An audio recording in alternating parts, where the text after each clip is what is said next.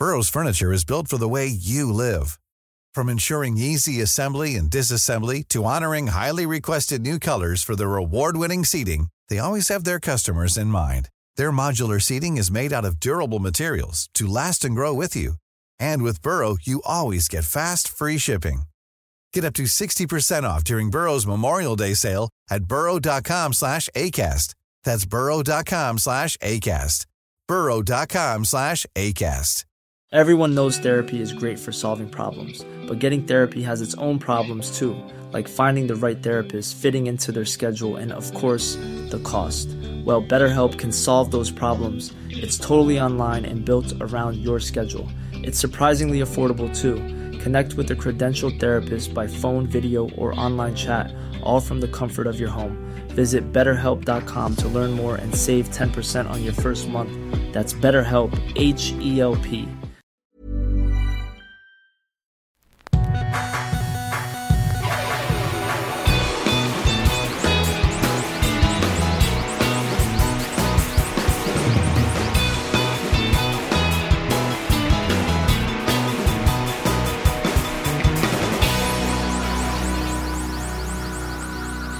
Bienvenidos a Dos Nombres Comunes, episodio 219.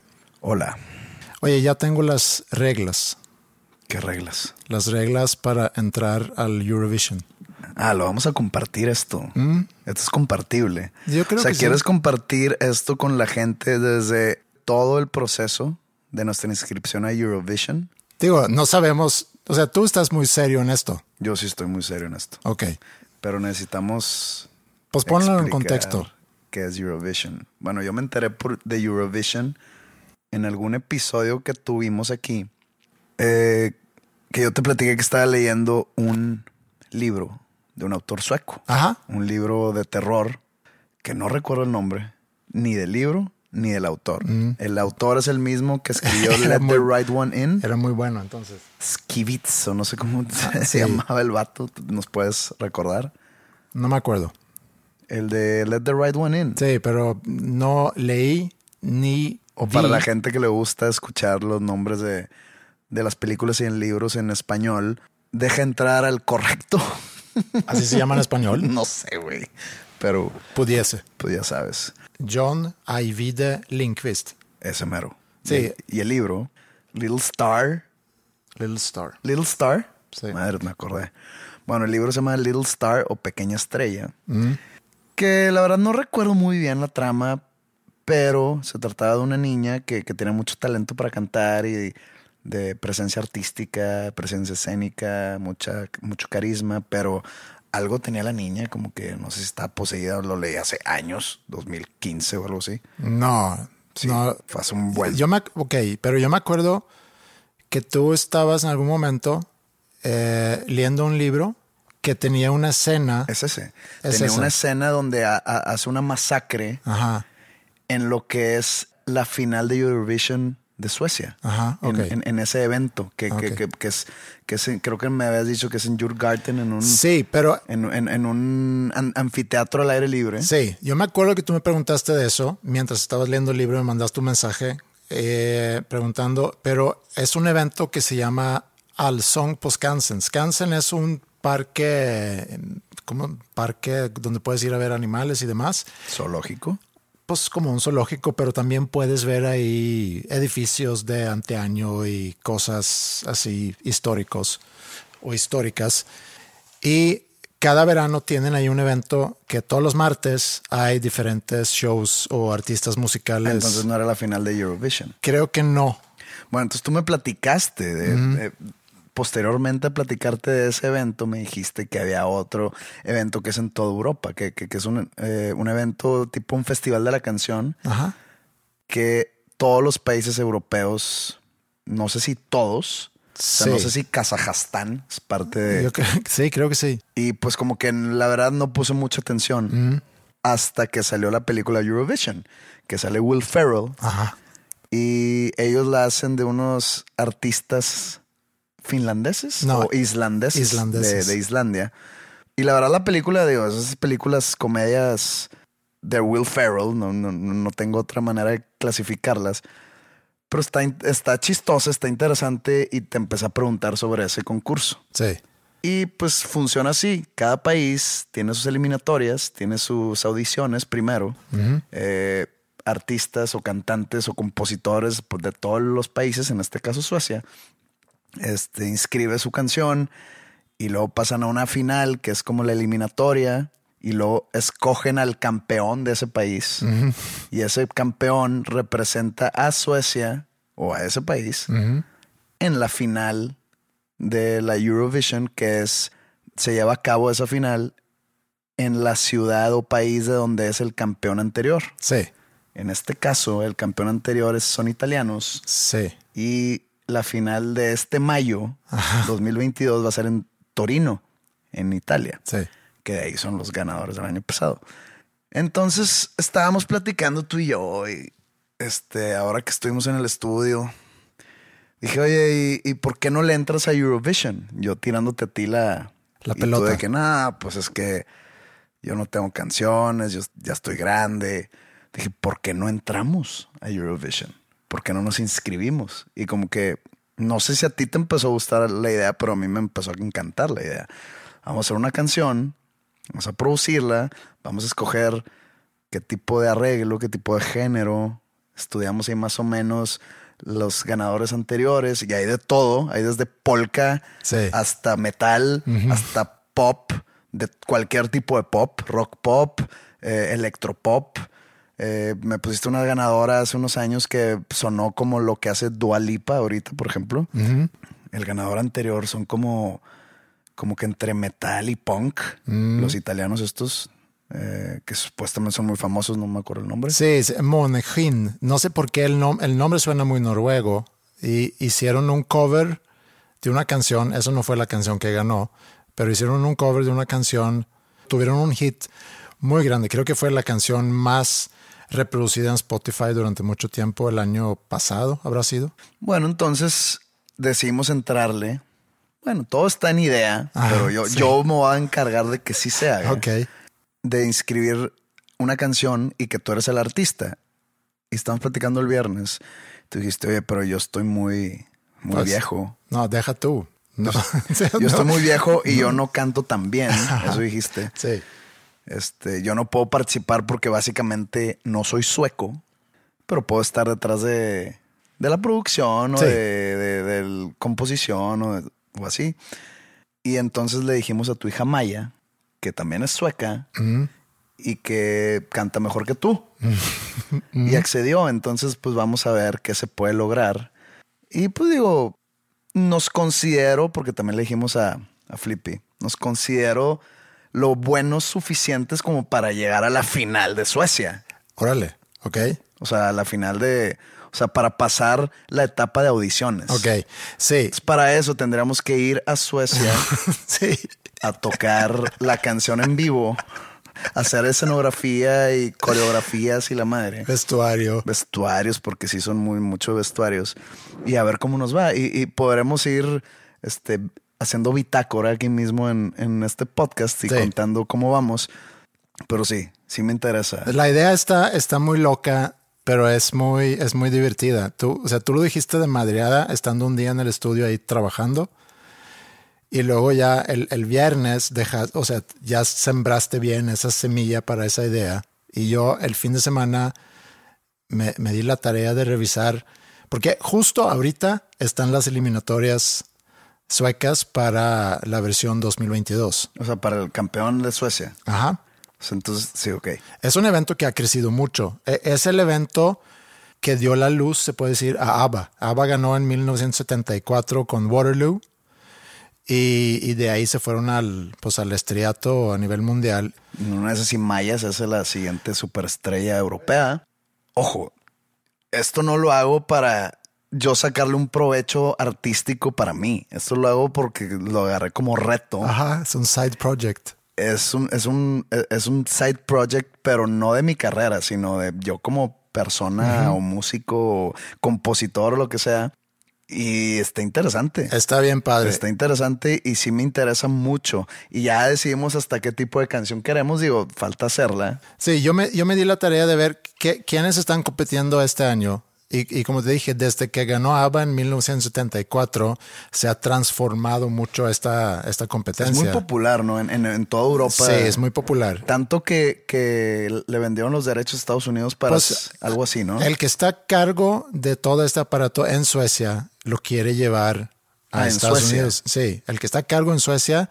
Y no sé si lo hicieron ahorita el, el encargado a nivel Europa, desconozco, estoy un poco desconectado, pero, pero sí, hay planes para llevarlo a Estados Unidos. No sé qué tan bien le vaya a ir en Estados Unidos, pero antes había un, un día, en las eliminatorias suecas, se vota, la gente vota o hay un jurado que vota, escogen la mejor canción y esa canción, como dijiste, va y representa a Suecia en la final que se lleva a cabo en el país que ganó el año anterior. Pero desde hace varios años lo que han hecho son como que diferentes eliminatorias porque es un evento televisado y, y, es de los eventos televisados con más ratings en todo el año, o sea, es muy popular.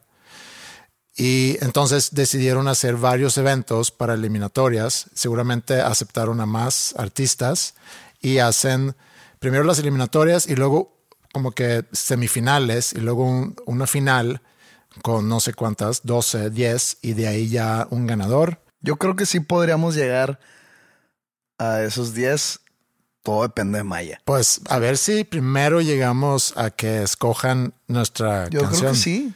Sí. Yo creo que sí lo logramos. O sea, sí, sí tenemos la calidad para en grabación. No tengo duda de eso. Y por eso me puse a escuchar. No fue, no escuché nada ahorita este fin de semana que dije que wow. O sea, está increíble esa canción.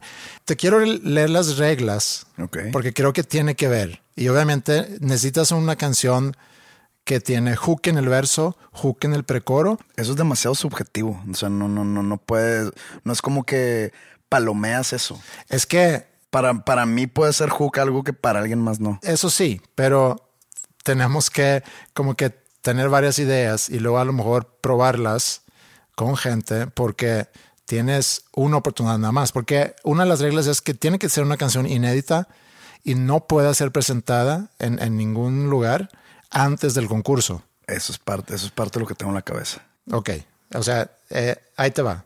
Tienes que mandar, esto fue para el año pasado, no he visto todavía publicado las reglas para el próximo año, pero supongo que van a ser sí, similares. Mandas a finales de agosto, tienes un par de semanas entre la última de, de, de agosto, la primera de septiembre, tienes que mandar la canción. Podemos estar en Suecia, ¿no? Sí, pero bueno, pues, si es que no se acaba el mundo antes. Sí, pero bueno, ahorita llegamos al fin del mundo. El, o sea, tenemos poco tiempo para componer, para producir, producir. Para, grabar. para la siguiente semana te lo tengo. Ok, muy bien. La canción tiene que durar entre dos y tres minutos. No podemos pasarnos de tres minutos. No. Ok, eso va a estar complejo, pero súper llevado a cabo. Básicamente no hay, no hay puente. Básicamente, si queremos una power ballad ochentera, Mm. tipo de hair metal, no podemos ponerle solo. No, no, no, no. Tienes que pensar en, en intro que no puede durar más que, no sé, un compás o un par de compases. No, sin intro. Sin intro puede Me ser. preocupa el no solo. Porque Sí. pues una power ballad sin solo. Sí, pero hay que ver. Verso, precoro, coro, verso, precoro, coro, solo Me- coro y ya. Me tomé la, la molestia, no es molestia, me tomé la libertad de escoger el género Power Ballad porque creo yo que es un género mundialmente apreciado, mundialmente gustado y mundialmente reconocido. Y que viene de regreso, según tú. No que venga de regreso, pero en todo el mundo, por ejemplo, Wind of Change de Scorpion, pues fue un fue un gran éxito Relevante hoy en día. Relevante hoy en día. Eh, y te puedo nombrar muchas power ballads que hasta la gente más joven les puede llegar a gustar. Y Sí. son canciones que salieron en los ochentas. Incluso en los noventas, digo, hay canciones de Bon Jovi muy famosas. Digo, podemos hacer lo que queramos, a final de cuentas. Sí, pero eh, tienes que me- meterle cabeza. O sea, ¿qué es lo que puede gustar? No podemos llegar con una canción metalera No, porque pues es muy de nicho. sí. No podemos llegar con una canción eh, electropop porque uno no le sabemos. Dos, obviamente hay gente que se dedica a eso que Sí. nos van a aplastar. Aquí, pensando un poco en, en la historia del concurso, obviamente que una buena canción es una buena canción, pero también algo que sorprende, algo en, en cuanto a lo, a lo, escénico, se dice, ¿no? Algo de lo visual que también te llama la atención, todo eso agrega. Ahí tengo yo algunas ideas, si quieres luego te, te comparto, pero la canción tiene que ser entre dos y tres minutos, puede ser cualquier idioma, pudiese ser en español, no sé. No, prefiero hacerlo en inglés. Inglés es mejor, creo yo. Por lo menos un compositor sueco. ¿Tú? Sí. Conviene tener compositor femenino. Pudiéramos meter a Maya también. Sí, también. No, eh, eh, acuérdate, esto es un trabajo en equipo. Sí.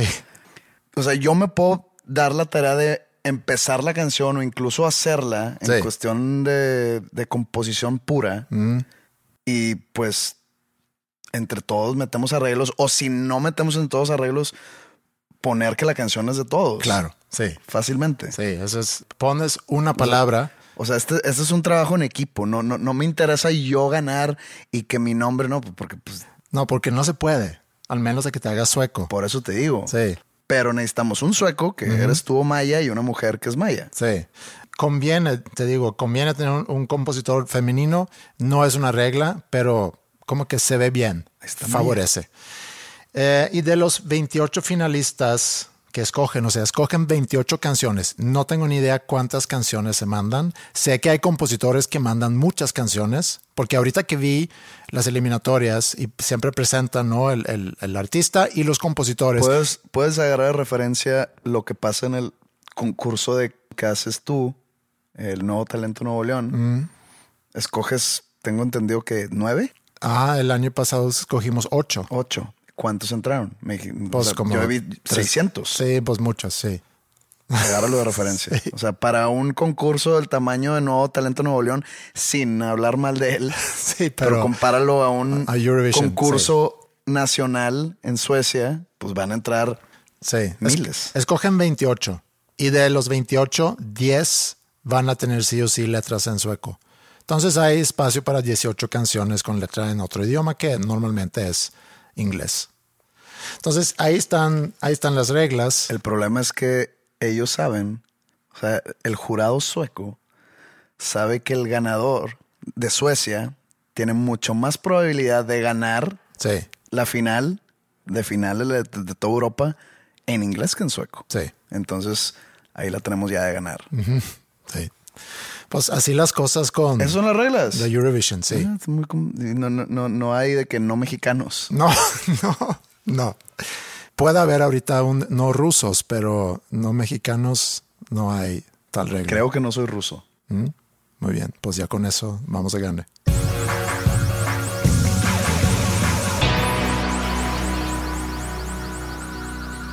Como tú bien sabes, yo crecí en los 70s y 80s siendo pues prácticamente vecino de la Unión Soviética.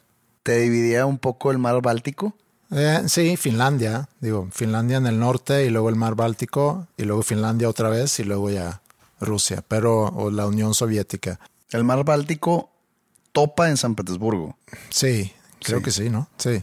Creo que sí, Sí, tú sabes eso porque tú, porque yo estuve ahí. tú estuviste ahí. Yo nunca he ido a, a Rusia, ah, nunca fui a la Unión Soviética, fui a Estonia, Estonia también fui. eh, Tallinn. a Tallinn, fui en algún momento justo después de la separación de la Unión Soviética.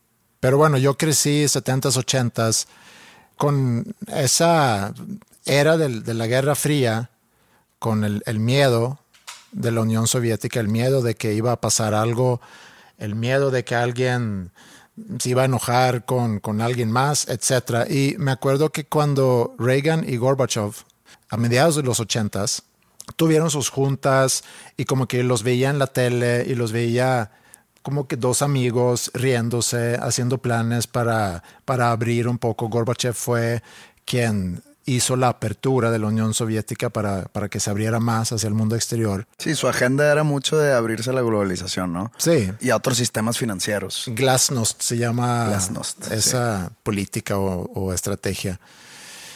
Y, y luego, pues ya en, en los noventas con, con Yeltsin y con, con Clinton, como que se sentía bien la relación entre Estados Unidos y la Unión Soviética, entre Gorbachev y, y Reagan, y luego ya entre Rusia y Estados Unidos con Clinton y Boris Yeltsin.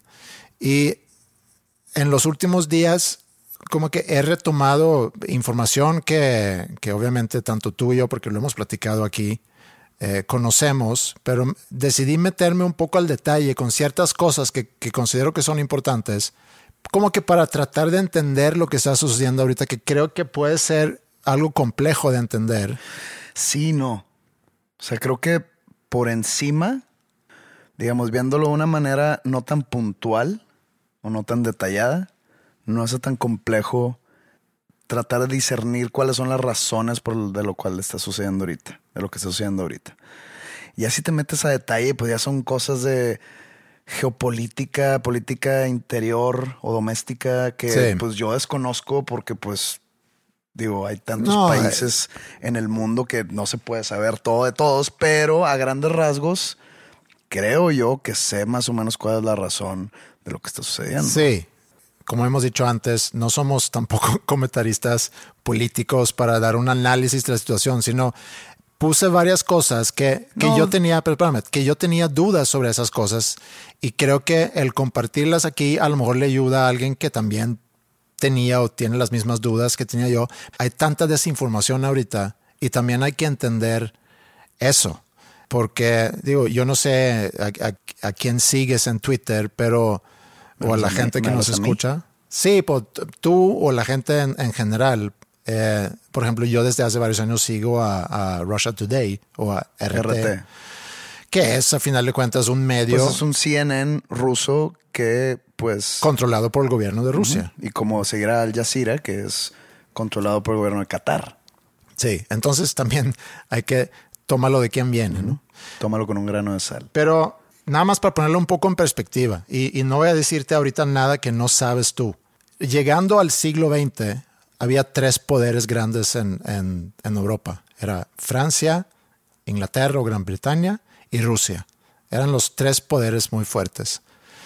Y bueno, sucede la Primera Guerra Mundial con inclusive Francia, Rusia e Inglaterra como aliados en esta guerra. Pero el, el dato aquí, no sé si para eso ibas, es como Alemania en la Primera Guerra Mundial se sacó de la manga una jugada para quitar la presión de Rusia del lado este, del lado este. Y fue así como Alemania sin querer, sin querer queriendo más bien, empezó la revolución bolchevique. Sí. Que todo acabó en la Unión Soviética. Que todo acaba en la Unión Soviética que nace unos años después. O sea, la, revolución fue en 1917, un año antes de que termine la guerra. No tenemos que entrar al detalle de que por qué sucede, pero sí tiene mucho que ver Alemania ahí. No, todo que ver. Sí, Alemania tenía de, prisionero de guerra a Lenin y lo sueltan en Rusia para que empiece la revolución eh, bolchevique con Stalin. Para que no estén haciendo rollo en para la guerra. que eh, tengan una guerra civil, por así decirlo, y se distraigan de atacar a Alemania por el lado este. Y se instalan unos años después, 1922, se forma la Unión Soviética, que son de varios países. Eran 15 o 16 o... No sé cuántos países, pero eran 15 como repúblicas, alrededor de, de, Rusia que ya se incorporan en la Unión Soviética, todos controlados desde Moscú. Y así pasamos toda la Guerra Fría hasta la disolución de la Unión Soviética eh, a finales o de los 80 realmente con el muro en 89, cuando cae el muro en Berlín, pero es hasta 90-91 que se disuelve la Unión Soviética y ahí se hace independiente pues, varios países, entre, entre ellas Ucrania.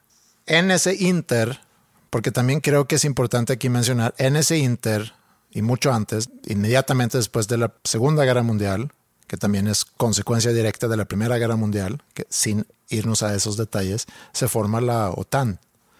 Entonces se disuelve la Unión Soviética y Rusia pues es un país ya muy vulnerable porque no es ese país enorme, sigue siendo enorme Rusia, pero no es tan enorme como con la Unión Soviética. No tiene el escudo de las repúblicas soviéticas que tenía como la Unión Soviética, ya Rusia, sus fronteras ya limitan con países independientes.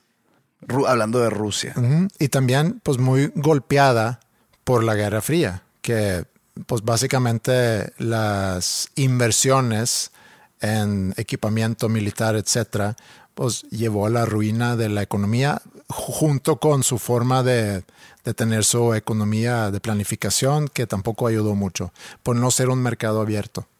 Entonces no era sustentable continuar con su, con modus operandi, entonces se disuelve y empiezan a modernizarse y empiezan a hacerse más como que occidentales en Rusia, que es lo que te digo, eh, cuando yo de chico, o ya no tan chico en los noventas, veían las pláticas entre, entre Yeltsin y, y, Clinton, como que siendo amigos o haciendo tratados y haciendo alianzas, como que me daba mucha tranquilidad de que ya por fin son amigos los rusos y los gringos, ya no va a haber una tercera guerra mundial.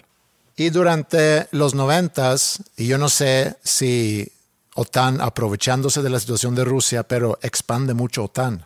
Se empiezan a sumar muchos países y muchos cercanos a los que a, las repúblicas que eran o a los países que eran parte de la Unión Soviética. Sí. Lo cual en un acuerdo Rusia exigió, si es que es la palabra, a, los países occidentales de no sumar a la OTAN los ex países soviéticos. Y según los rusos hubo un acuerdo formal de eso y según OTAN nunca hubo un acuerdo formal, entonces no hay nada escrito de eso. Pero lo que hizo OTAN fue ir juntando países que a lo mejor no habían sido parte, aunque, aunque Estonia, Lituania y... Letonia, Lituania. Y Estonia. Y Estonia. Exacto. Pues se juntaron la OTAN. Los rusos no hicieron mucho pedo sobre eso a lo mejor estaban pensando en otras cosas. pero la OTAN también sumó a los algunos ex países de la Yugoslavia.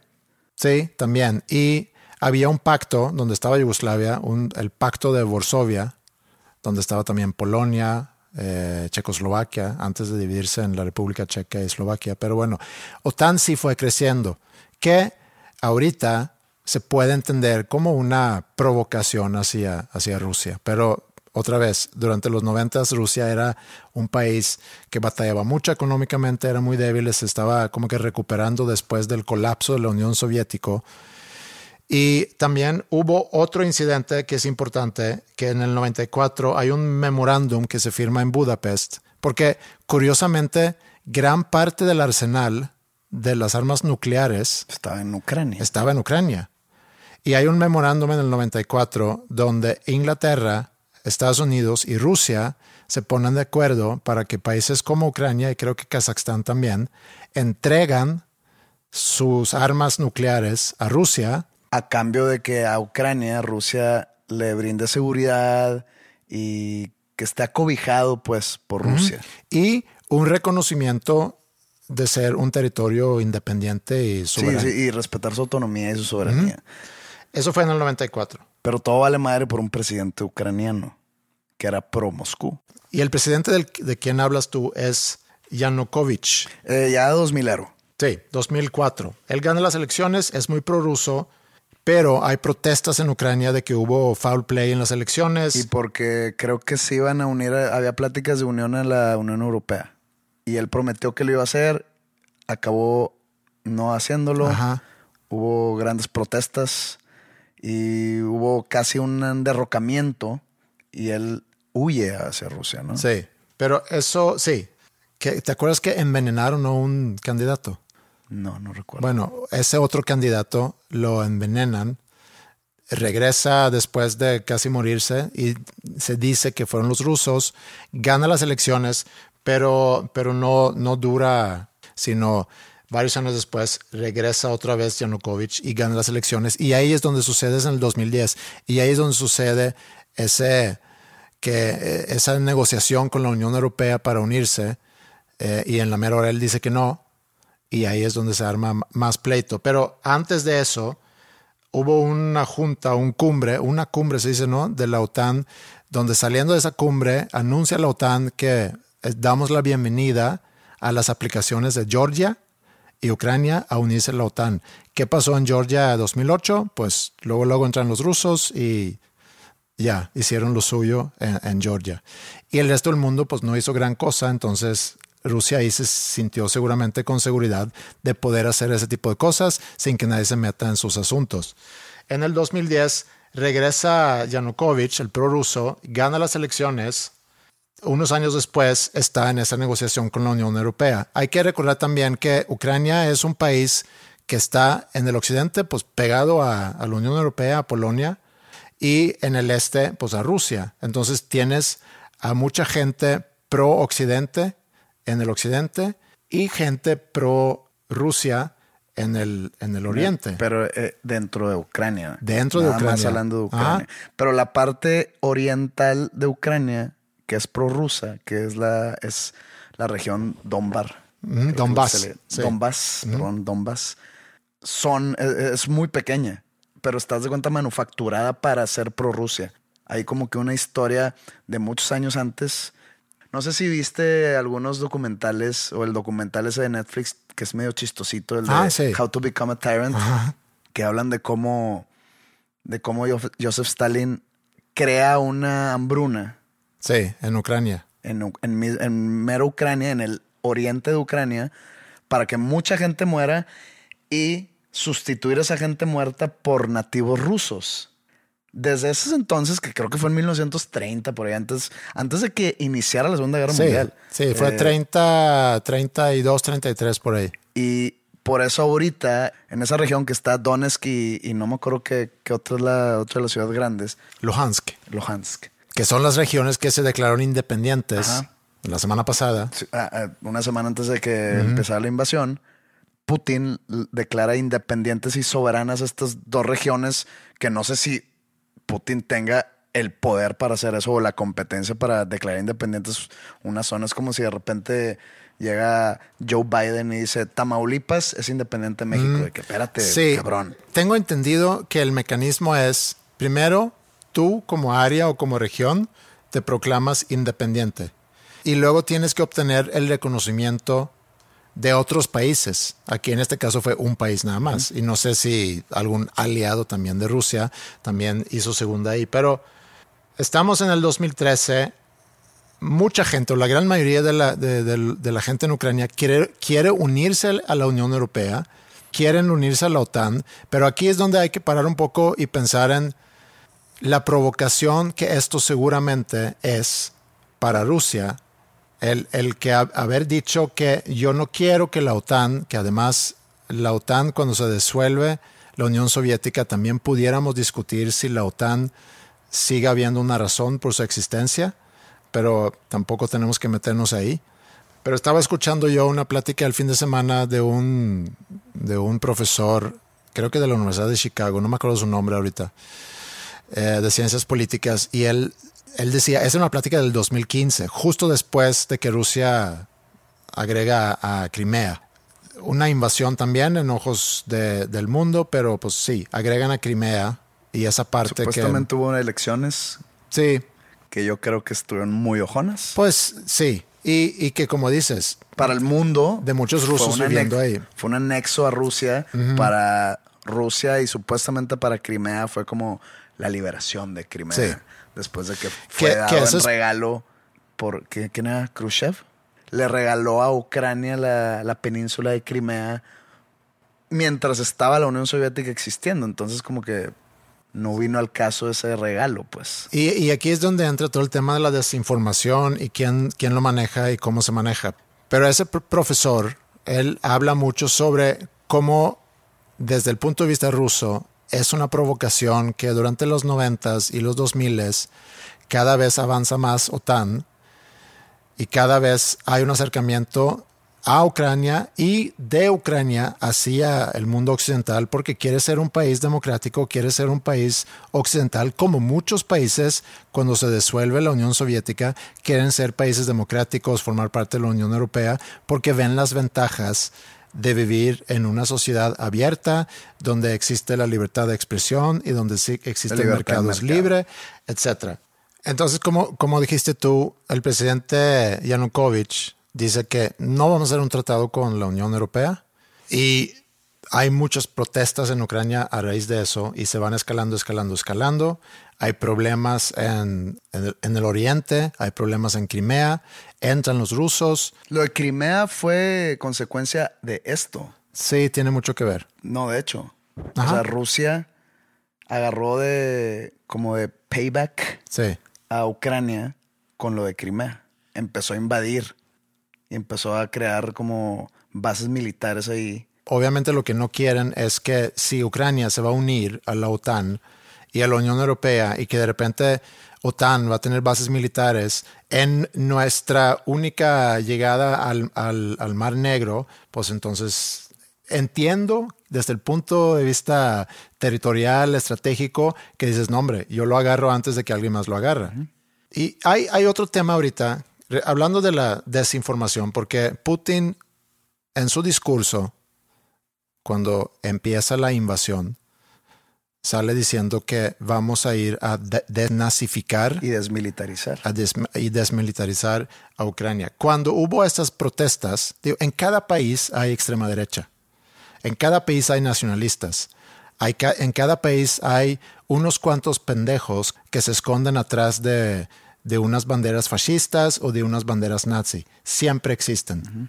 También existía en Ucrania cuando hubo esas protestas en el 2014 y de ahí se agarra mucho ahorita Putin. También dice Putin que ha habido un genocidio en, en Ucrania Oriente durante muchos años en la zona de, de Donbass. pero el genocidio verdadero en Ucrania es el, el- el que tú acabas de mencionar, que sucedió en los 30 bajo la mano de, de Stalin. Entonces hay, hay muchas organizaciones internacionales que dicen que pues, es ridículo el decir que hay un genocidio. Hay, ha habido guerras, ha habido muchos conflictos, ha habido conflictos entre rusos y, gente de Ucrania o soldados de Ucrania y ha, ha habido muertos en ambos lados, pero hablar de un genocidio es como que llevarlo un poquito más allá, pero es una retórica que funciona muy bien cuando estás armando una invasión y encontrar una justificación. Putin dice eso antes de la invasión o, o de la invasión, perdón, como para darle razón a su propia gente, a, a- a sus propios, eh, digamos, súbditos o a su propio país, no para el mundo exterior. Lo de la denazificación y lo de la desmilitarización, porque también culpa mucho el presidente de Ucrania sobre esa nazificación de Ucrania cuando dice Zelensky, creo que se llama el- el, presidente de, de Ucrania, él es judío y sus papás huyeron del holocausto. Entonces, ¿cómo yo- yo voy a ser nazi, cabrón? Pero sabemos que esa no es la razón real de la invasión. Todo el mundo sabe que es una combinación de la amenaza de la OTAN sobre Rusia y dentro del psique propio de Putin de querer revivir la Rusia imperialista y ser él el que es eh, recordado y reconocido en la historia como el que revivió a la Rusia imperialista de la época de la Unión Soviética. Hay varias cosas aquí que no, que no entiendo, pero empezando por, por OTAN y por Estados Unidos, y a lo mejor ha sido imposible, no lo sé, pero yo me acuerdo cuando llegó Putin al, al- al poder, me acuerdo que se decía que eso no es buena noticia para la relación entre Estados Unidos y Rusia. Putin. La historia de Putin llegando a ser como presidente de Rusia me recuerda mucho a la historia de Hitler. O sea, Hitler se lanza como partidario del, del Partido del Trabajo en Alemania por un rencor que tenía por eh, cómo se trató Alemania post Primera Guerra Mundial. Igual Putin tenía ese rencor de cómo se estaba tratando a Rusia después de la disolución de la Unión Soviética Sí.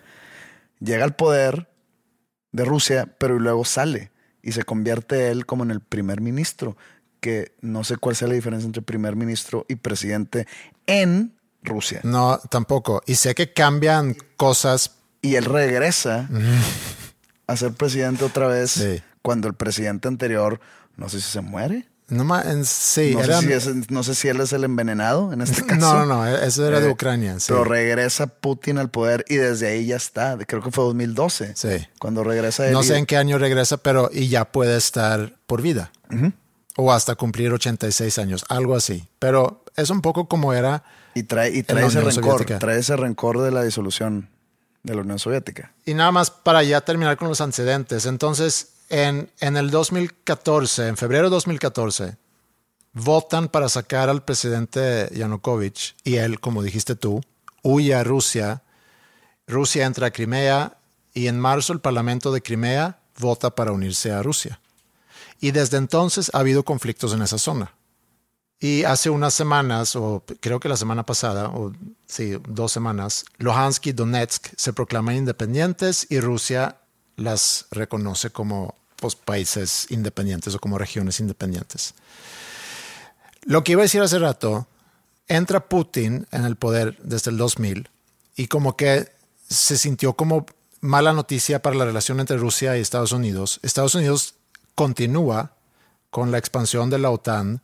La Unión Europea también continúa con su expansión, juntando a países que hay que recordar que, por un lado, OTAN nace como una alianza para protegerse entre ellos. O sea, es de, defensa, no de agresión, de defensa. Y la Unión Europea. Significa que cualquiera de esos países entra a guerra, tiene aliados automáticamente a todos los miembros de la OTAN. Como decían los Musketeers. One for all or all for one. Ajá, exacto. Y la Unión Europea inicialmente se hace para controlar la producción de, de, carbón y de acero, justo para controlar la producción de armas. Pero bueno, luego ya se convierte en, un, en una alianza de comercio, etc.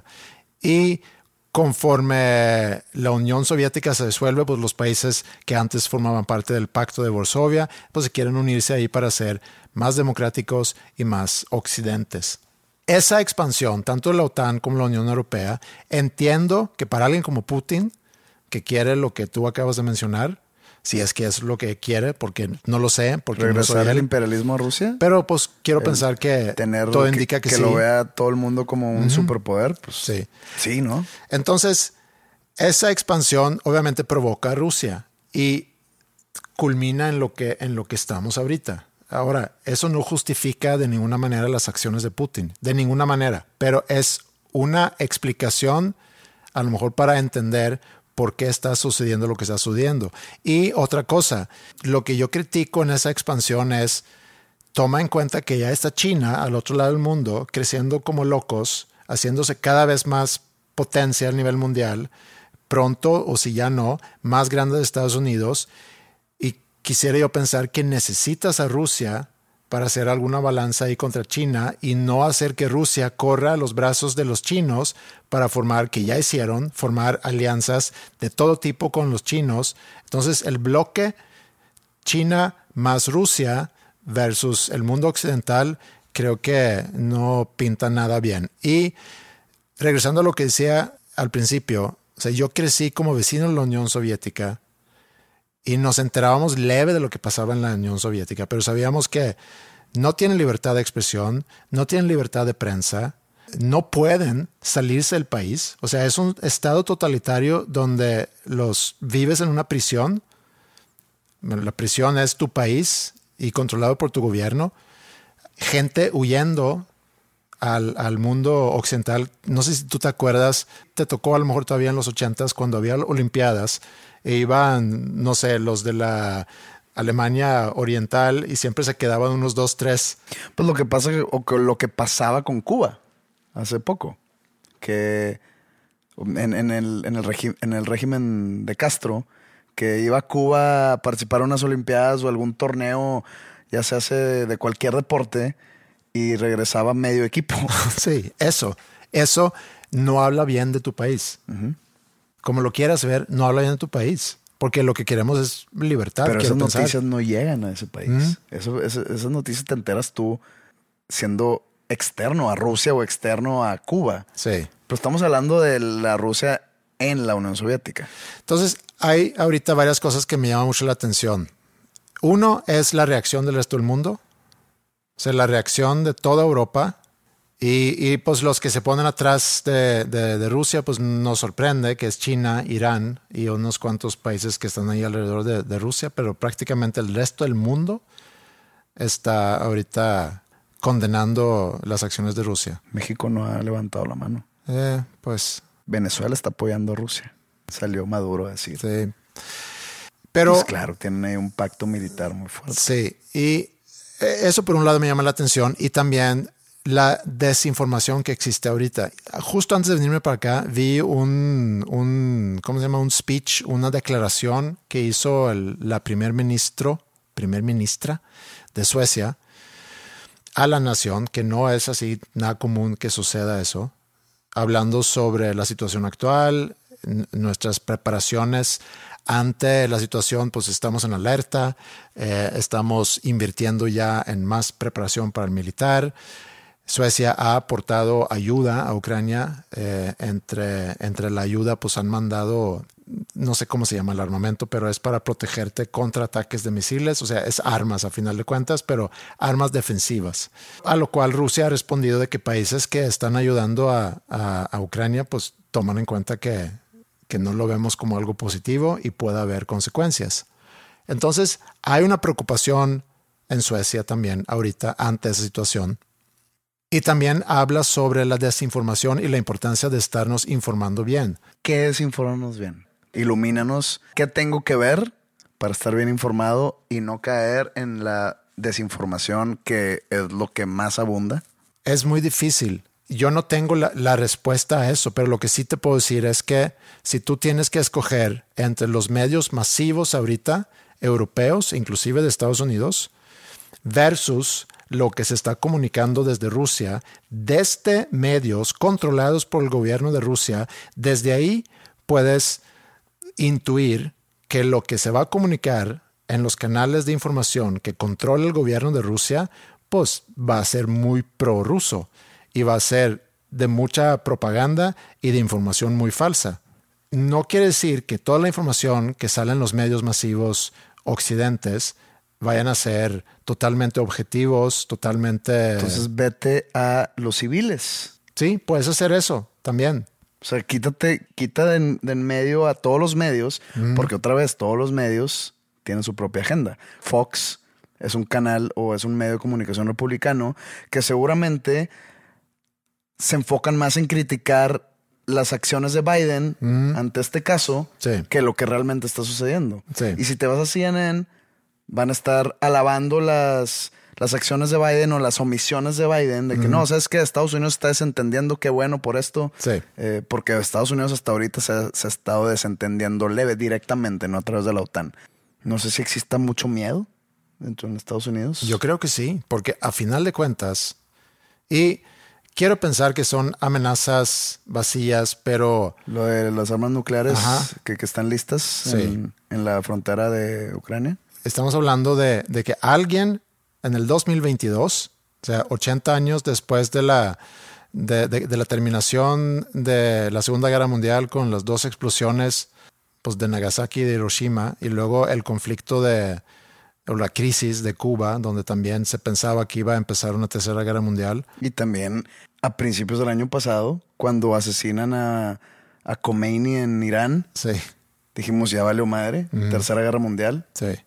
¿Cuántas terceras guerras mundiales potenciales ha habido?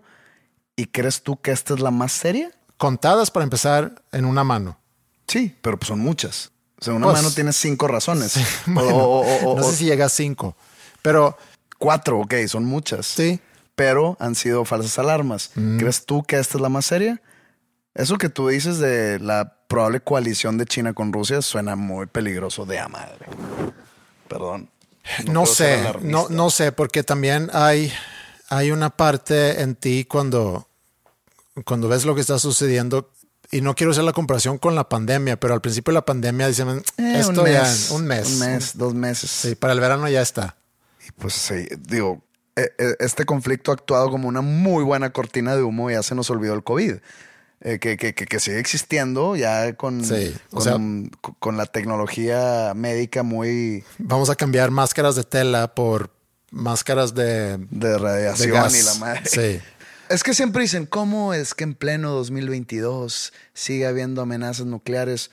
la gente de los 1930s mm. de hacer lo mismo, como en plenos años 30 hay un tirano dictador como Adolfo Hitler. Es lo mismo. Siempre va a haber gente.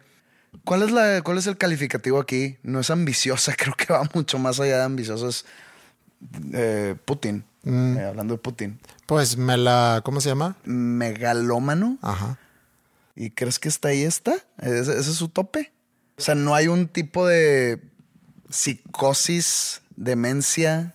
Existen esas voces también.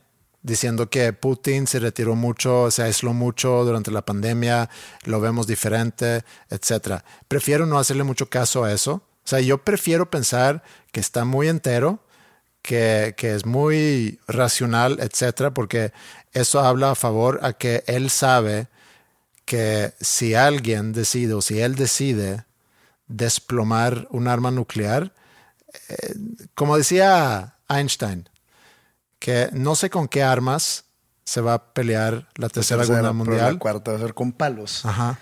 Pues tanto hemos implorado el meteorito en este podcast. Chance el meteorito está llegando en forma de un arma nuclear. Chance ya nos toca.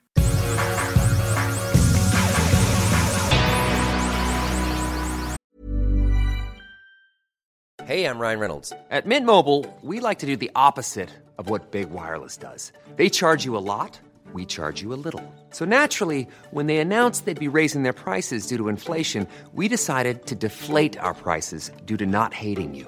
That's right. We're cutting the price of Mint Unlimited from $30 a month to just $15 a month. Give it a try at mintmobile.com slash switch. $45 upfront for three months plus taxes and fees. Promote for new customers for limited time. Unlimited more than 40 gigabytes per month. Slows. Full terms at mintmobile.com. Everyone knows therapy is great for solving problems, but getting therapy has its own problems too, like finding the right therapist, fitting into their schedule, and of course, the cost. Well, BetterHelp can solve those problems. It's totally online and built around your schedule. It's surprisingly affordable too. Connect with a credentialed therapist by phone, video, or online chat, all from the comfort of your home. Visit betterhelp.com to learn more and save 10% on your first month. That's BetterHelp, H E L P. No es que quiero tratar de entender o defender a las acciones de, Rusia en, invadir un país independiente y con democrático, etcétera, lo cual es ilegal, como ya lo han dicho. Y luego ya también empiezan, es que, que ¿qué tal Estados Unidos con lo que hacen? Sí, sí, entiendo eso. Es diferente porque estamos hablando de un país que está buscando unirse a la Unión Europea, un país que está eh, buscando ser un aliado de la OTAN. No estamos hablando de un país controlado por un talibán, no estamos hablando de un país controlado por un dictador como Saddam Hussein. Es diferente, es diferente, nada más es diferente. Y luego hay muchas otras cosas en la historia que Sí podemos criticar de Estados Unidos. Sí entiendo que es diferente, pero no toda la gente sabe de esas diferencias.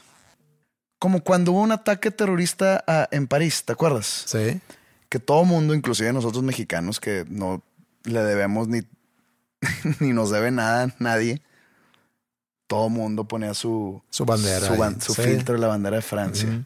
Entonces tú volteas a ver y lo que sucedió en París sucede diario en Israel. Sí. Sucede diario en Palestina. Sí. Sucede diario en, en el Medio Oriente y Ajá. sucede diario en África Central. Pero es la psicología de tenerlo más cerca.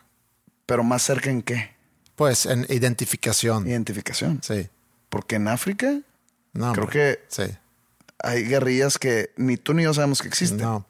Pero las consecuencias de una guerra o un conflicto en África nunca va a llegar al, al escenario hay, global. hay- hay- hay genocidio en Zimbabue todos los Sí. días. Pero no todo, bueno, ok, sí, yo entiendo. Esto es, Sí, es sí. hipérbole hablando. Ajá. Eh, En Ruanda hubo, por ejemplo.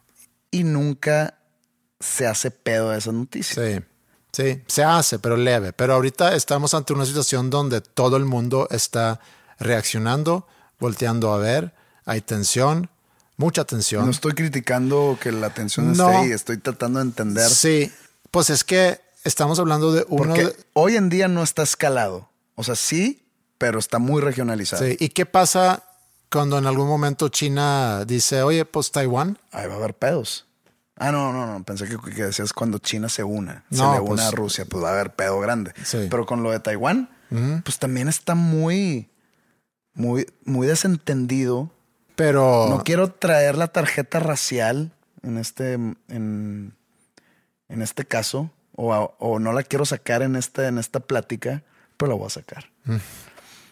Lo que puede suceder en China y Taiwán y Hong Kong y etcétera, y el Tibet y que la chingada, como que para el mundo occidental, y ojo, mundo occidental otra vez, digo, Estados Unidos, Europa occidental, inclusive Canadá lo puedes meter.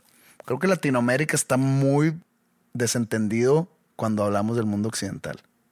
Todo el mundo ve este conflicto entre Rusia y Ucrania como potencial tercera guerra mundial, ¿verdad? Pero cuando todavía no está tan escalado el asunto como hoy en día, siento yo que esta gente del occidente, o from the west, como normalmente lo puedes leer en medios en inglés, se identifican por la similitud racial que hay entre la gente aria y la gente soviética, por decirlo de alguna manera, ¿no?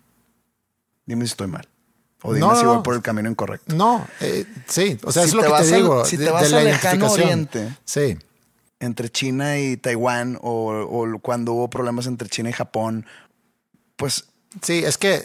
Y la gente no se identifica y la gente se desentiende. Cuando los mil y un conflictos que hay en Medio Oriente, de cualquier tipo, ya sea de petróleo como Irak y Kuwait, ya sea por eh, territorial como es Palestina e Israel, eh, ya sea por religiosa como es Yemen y Siria y todos esos países este, musulmanes extremos, porque musulmanes, eh, digamos, no extremos pues la gente como que no se identifica. Por eso no se entera tanto, por eso no le pone tanta atención. Pero es nuestro, nuestros círculos que tenemos. Primero, familia y la familia extendida, los amigos, los que, los que viven, comparten la sociedad, los que creemos en lo mismo, y luego la nación, y luego pues países que están alrededor de, que también comparten valores, piensan más o menos lo mismo que, que nosotros. Lo que no hemos logrado es todos entender que compartimos, compartimos el mundo. Lo difícil es que pensamos de manera muy distinta y no logramos respetar que hay gente que piensa diferente que nosotros o que quieren cosas diferentes que nosotros. No nos sentamos a, a dialogar para para entendernos y para poder llegar a soluciones pacíficas. Entiendo que es simplificar demasiado las cosas, porque a final de cuentas, regresando a tu pregunta. eso hacemos aquí, reducimos sí, todo. Sí, reducimos todo. Sí, no sé. Eh, no sé en qué va, en qué va a terminar todo esto. digo, supongo que nadie sabe. Pero hace rato preguntaste sobre. Estamos llegando a una tercera guerra mundial y, y te dije como cuando inició la pandemia o sea, no quieres creer en la posibilidad de que esto vaya a escalar a algo más.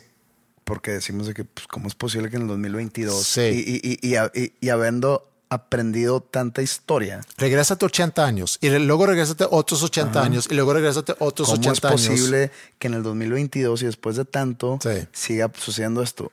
Va a, suceder, va a seguir sucediendo. Este, si, si, llegamos a llegar al 2050 va, va a haber eh, existiendo amenazas similares. O sea, no, no importa en qué año ni en qué nivel de tecnología estemos, ni en qué nivel de aprendizaje histórico llevemos. Porque no depende de eso.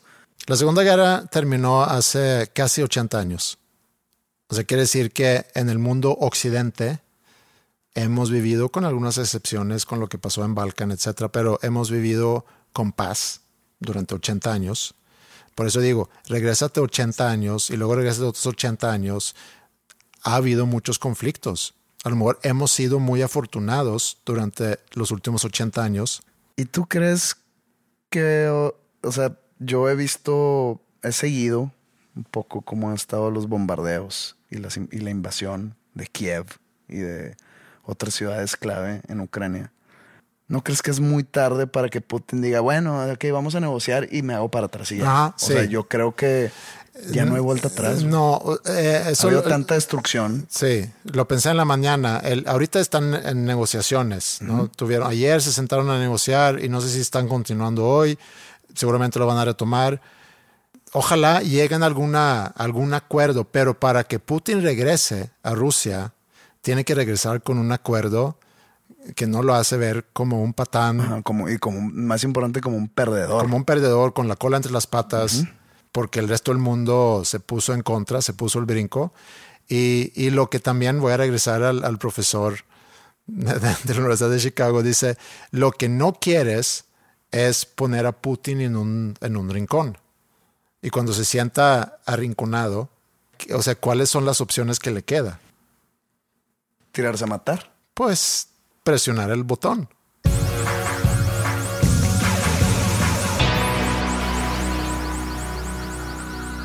Empezamos con Eurovision y luego nos quedamos en Europa.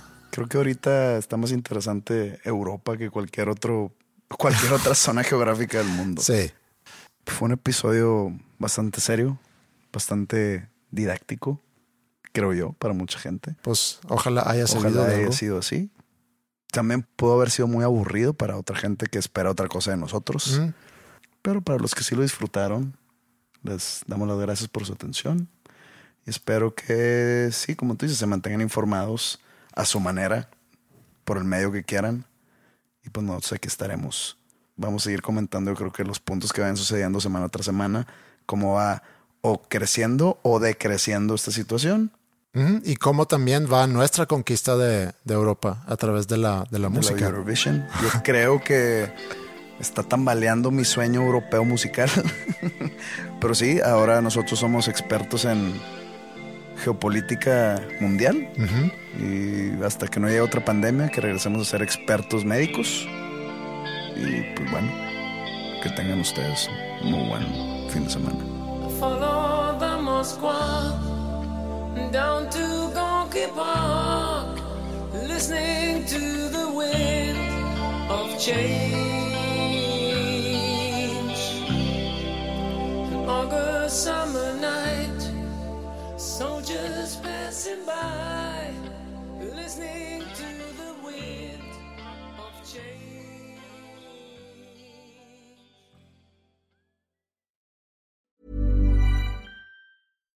If you're looking for plump lips that last, you need to know about Juvederm lip fillers. With Juvederm Volbella XC and Juvederm Ultra XC, your lip look, whether it's subtle or bold, can last up to one full year with optimal treatment and no additional maintenance. Find a licensed specialist and see if it's right for you at juvederm.com today. That's J U V E D E R M.com. Add fullness to lips in adults over 21 with Juvederm Volbella XC or Juvederm Ultra XC. Do not use if you have severe allergies or a history of severe allergic reactions, or if you're allergic to lidocaine or the proteins used in Juvederm. Tell your doctor if you have a history of scarring or taking medicines that decrease the body's immune response or that can prolong bleeding. Common side effects include injection site redness, swelling, pain, tenderness, firmness, lumps, bumps, bruising, discoloration, or itching. As with all fillers, there's a rare risk of unintentional injection into a blood vessel, which can cause vision